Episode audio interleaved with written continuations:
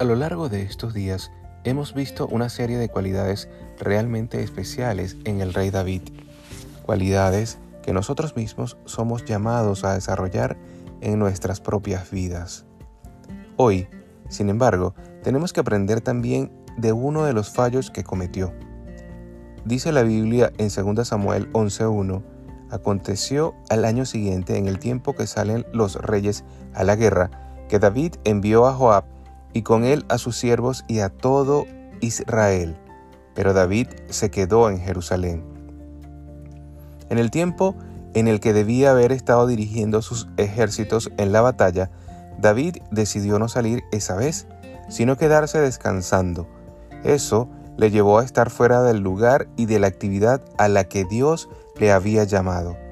Y como consecuencia, los problemas empezaron por estar donde no tenía que estar, vio lo que no tenía que haber visto y sin casi saber cómo se dio a la tentación, adulterando con Betsabé y tratando luego de ocultarlo. David cayó en las tinieblas más profundas, pero cuando el profeta Nathan vino para hablarle de parte de Dios, se arrepintió de todo corazón. Así lo expresa él mismo en uno de sus salmos en Salmo 32, 3, 5. Mientras callé, se envejecieron mis huesos en mi gemir todo el día. Mi pecado te declaré y no encubrí mi iniquidad. Dije, confesaré mis transgresiones a Jehová, y tú perdonaste la maldad de mi pecado. Este es el corazón de alguien que busca a Dios sinceramente. Dios perdonó y restauró a David y él nunca más volvió a caer en un pecado similar. Sí, cuando dejamos de hacer aquello que Dios nos llama a hacer, entramos en tierras peligrosas.